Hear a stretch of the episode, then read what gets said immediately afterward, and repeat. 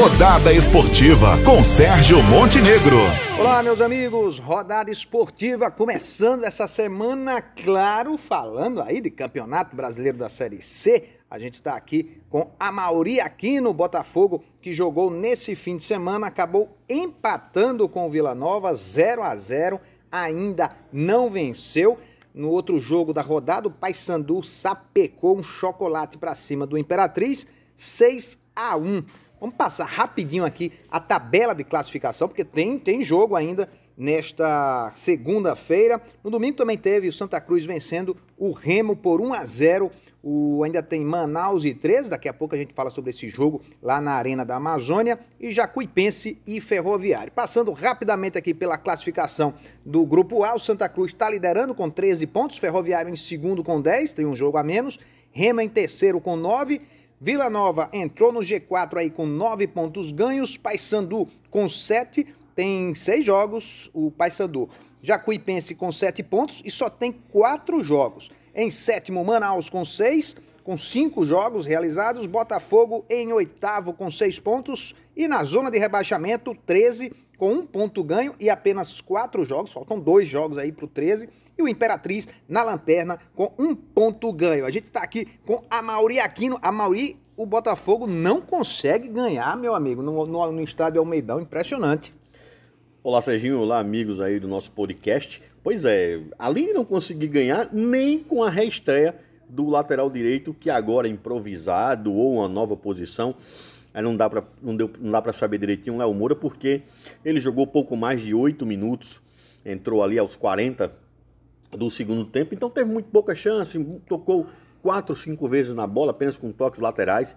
Não dá para saber o que é essa, essa novidade do Léo Moura aqui no que o Rogério Zimmermann está pensando, né? Se o Léo Moura vem para brigar com o Marcos para uma posição na lateral direita, ou se vai jogar definitivamente no meu campo, trazendo um pouco mais de qualidade. A veja que o, campo, o meu campo do Botafogo tem jogadores de qualidade, mas jogadores que não estão bem. O Igor Leite, o caso de um, jogou até um primeiro tempo razoável, no segundo tempo deu dois bons chutes a gols, mas você tem um Rodrigo Andrade que oscila, tá, tem oscilado bastante, e isso reflete demais no poderio ofensivo do Botafogo, uma equipe que marca pouquíssimos gols, e como você me falou, não consegue vencer, principalmente aqui dentro do Almeidão. Uma vitória apenas na Série C até agora, a vitória fora de casa, então o Botafogo é muito preocupante, chegamos a uma, um terço da parte, a terceira metade aí terceira parte dessa primeira fase, ou seja, não tem mais. A gente falava semana passada que a paciência já esgotou do torcedor, que a oportunidade começa a fugir um pouco das mãos, porque não é a pontuação apenas a pontuação,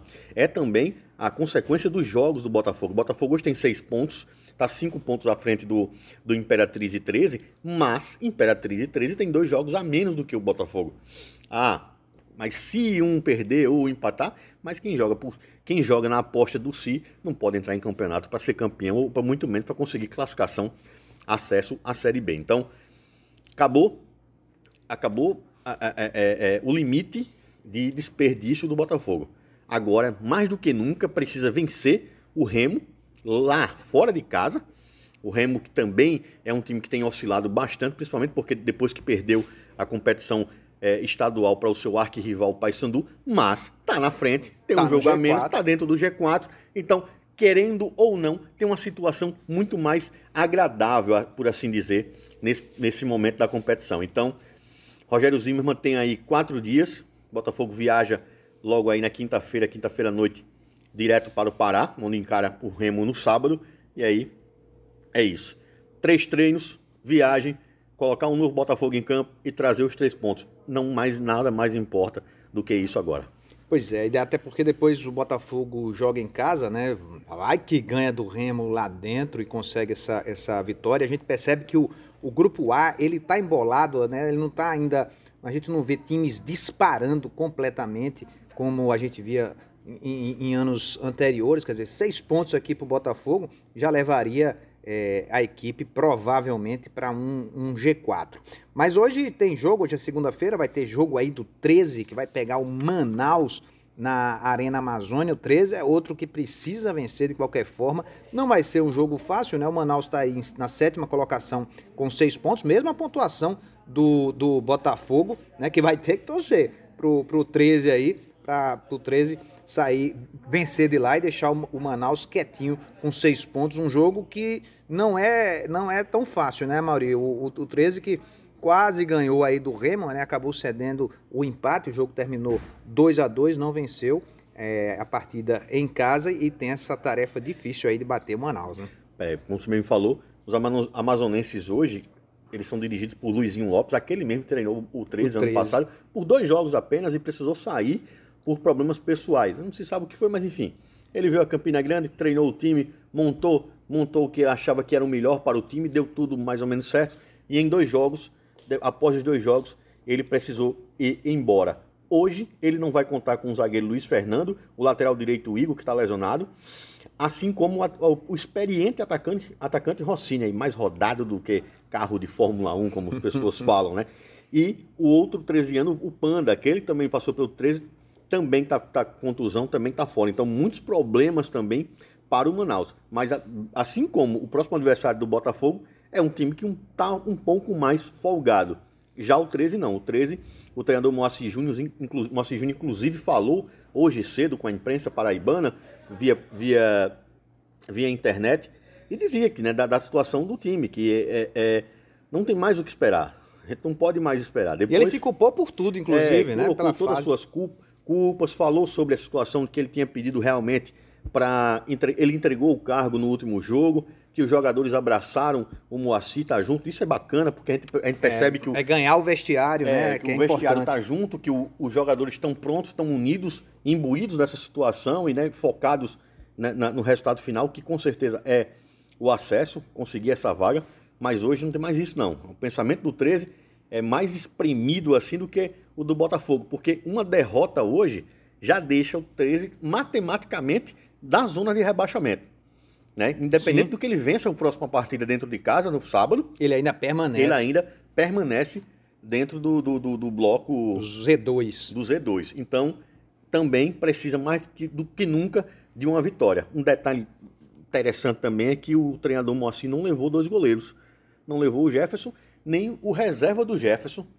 E levou direto só o Andrei. Ninguém entendeu qual foi o motivo, por que que... Tá, Andrei tá até tudo bem, que a gente esperava que chegasse para assumir a camisa 1. Mas por que também não levar nenhum reserva? Então 13 hoje vai com um quarto goleiro, ou quem sabe lá o que está acontecendo lá nas hostes galistas. Mas a gente vai ficar, claro, na torcida e acreditando que agora vai dar certo.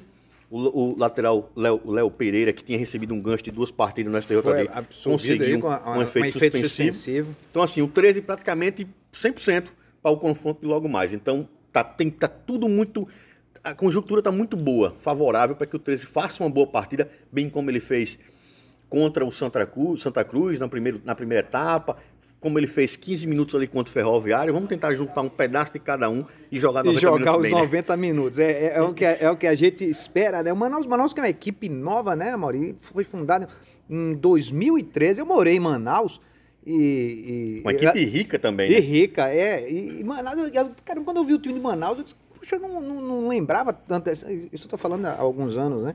Porque lá eu conhecia mais o, o Rio Negro, o Fest, né? Fest, São Raimundo, eram as, as equipes Fest ali. e São Raimundo são equipes tradicionais. Tradicionais, né? Tradicionais e o Rio Negro também, o Rio Negro também. Eu morava pertinho ali do estádio Vivaldão, Isso. que hoje virou a, a Arena Amazônia, né? Foi todo derrubado, né? Tinha umas competições de corrida, saía dali, exatamente do estádio Vivaldão. Então vamos ver o que é que vai dar aí pro 13 nesse jogo importante aí contra a equipe de Manaus. Vamos passar rapidamente agora só pelo grupo B, que é sempre bom a gente estar tá ali acompanhando, né? Só um detalhe, Sérgio. Diga, Maurinho. A Liga, Liga do Nordeste, senta essa semana, acho que amanhã, na terça ou quarta-feira, para apresentar à CBF um protocolo de segurança para, quem sabe, aí em três, quatro rodadas, o futebol nordestino, e aí toda a Série C, pelo menos o grupo A da Série C, futebol nordestino e norte, isso vai, vai, com certeza deve se estender para o norte também, é um protocolo de ter de termos 30% do torcedor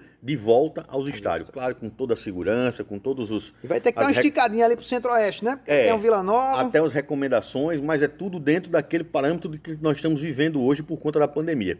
As conversas já começaram, será apresentado algo muito, muito próximo do que vai ser, de fato, é, como regra daqui em diante, né, pelo menos para essa primeira fase, já em Natal. Então, o América pode ser o clube, digamos, o América, o clube mais com América ABC, né? Uhum. Tem, tem, tem, tem, esse privilégio de ter esse primeiro contato com, com, essa, com esse novo normal. Então, com certeza aí que em dois programas, os próximos dois programas, a gente deve ter aí uma posição da Liga Nordestina de Futebol. E aí sim, quem sabe em outubro, meados no meio de outubro, iniciando, iniciando a, segunda, a segunda fase aí, primeira e segunda rodada da segunda fase, teremos, muito provavelmente, se os números continuarem a baixar, baixarem como estão, como está acontecendo em todo, em, na maioria dos nossos estados aqui do Nordeste e do Norte do país, torcedor a partir de outubro dentro da arquibancada. Isso é importante, mas é, é bom pensar que é preciso que tudo seja muito muito seguro, muito e tranquilo. ser feito com muito cuidado, E ser né? feito com muito cuidado. Já tivemos, cuidado. já tivemos alguns exemplos drásticos agora. Né? Nessa própria Série C, o Imperatriz, por exemplo, por isso que o 13 hoje tem dois jogos a menos, até o Imperatriz também teve que remodelar todo um time no início da competição, então tem que ser feito com muito cuidado. Vou passar rapidinho aqui pelo grupo B, antes a gente falar também é, do Campinense, que vai estrear neste sábado contra o América do Natal, já pelo Campeonato Brasileiro da Série D. Olha só, o grupo B aí, Brusque, é, Campinense e Atlético Cajazeira, né? as duas equipes paraibanas aí na Série D. No grupo B, da terceira divisão. A gente tem um Brusque liderando com 12 pontos, Volta Redonda em segundo com 11, Piranga do Rio Grande do Sul em terceiro com 11 também, Criciúma em quarto com 9, Londrina em quinto com 8, São José do Rio Grande do Sul com 8, Ituano em sétimo com 6, Tombense em oitavo com 4 e na zona de rebaixamento, Boa Esporte com 3 e o São Bento com 2 pontos. Eu falei 6, São José, né, do Rio Grande Isso. do Sul. E em décimo, o São Bento na zona de rebaixamento aí com dois pontos ganhos. Bom, vamos lá. O Campinense está estreando aí, né? Atlético Cajazeiras também vai estrear. A Série D começando, a Mauri. Vai começar. Enfim, vai começar o torneio que eu, eu, eu, sempre Esse é difícil, essa Série D. É o mais complicado do futebol brasileiro hoje. Chama-se Série D. Por tudo. Os campos menores, gramados terríveis, terríveis viagens completamente loucas. Você sai a do, logística, a logística né? principalmente na segunda fase, né? Você sai da Paraíba, por exemplo, e de repente você vai jogar no Acre. E aí tem que descer, tem que ir lá no Rio de Janeiro ou Brasília, sub, ir para o Acre, voltar, ou então tu sair da Paraíba e jogar no Rio Grande do Sul. Enfim, é uma certa, é uma certa confusão. Mas só está aí quem merece, porque conquistou, ou times que acabaram com o decorrer do dos, dos, dos tempos caindo aí, é o caso do América e do Campinense, né? O Campinense que já chegou a disputar aí uma Série B muito bem há pouco tempo, uma década aí. O Campinense chegou com muita força, com muita vitalidade, acabou caindo, caindo, caindo e foi aí mas hoje tem aí, parece. Subiu, quase subiu, lá Parece que tem um time bem montado, parece que tá um time bem postado. Tá tem estimulado, gole... viu? Tem goleado todo mundo que passa na sua frente nos amistosos. É, o último jogo foi contra o Picuiense, né? Que é. acabou ganhando aí por 2x1, um, mas jogou mas, num time é, misto ali, né? O pessoal de. O pessoal de mais descansando. Então o Campinense já estreia nesse próximo sábado contra o América, fora de casa. A América também tem um time forte.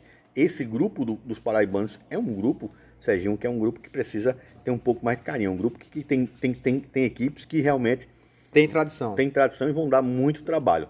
Mas eu aposto aí com o Campinense que o trabalho do Givanildo tem sido feito muito bem feito, sabe?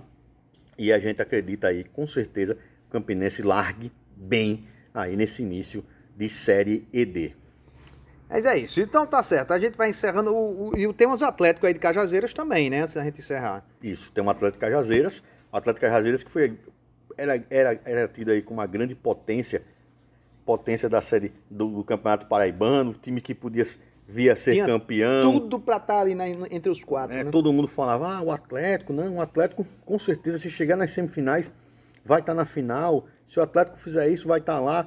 E nós não vimos o Atlético, o Atlético, enfim, delfinhou ali, ali no final da competição. Praia, né? É um clube que é um pouco mais distante da nossa logística de cobertura, mas é uma equipe muito parecida com aquela que jogou o Campeonato Paraibano é o time que, que vem com a mesma base, com o mesmo projeto, o projeto que é de São Paulo. Aqueles jogadores de empresários, jogadores ali que estão sempre juntos.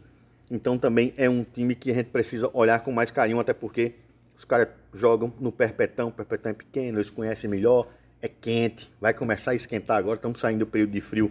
Pode aqui, ser até uma boa vantagem. Aqui aí, no nosso estado, pode ser uma vantagem para o Atlético. Então a gente traz aí com certeza um parâmetro melhor após essas estreias de Campinense e Atlético. Beleza, esse foi o Rodada Esportiva dessa semana. Segunda-feira que vem a gente vai ter muito assunto para falar. Campeonato Brasileiro da Série C, Campeonato Brasileiro da Série D. Vamos ver como é que vão ficar aí os times paraibanos. Por hoje é só, pessoal. Grande abraço. Valeu, Amauri. Valeu, Serginho. Até mais. Rodada Esportiva.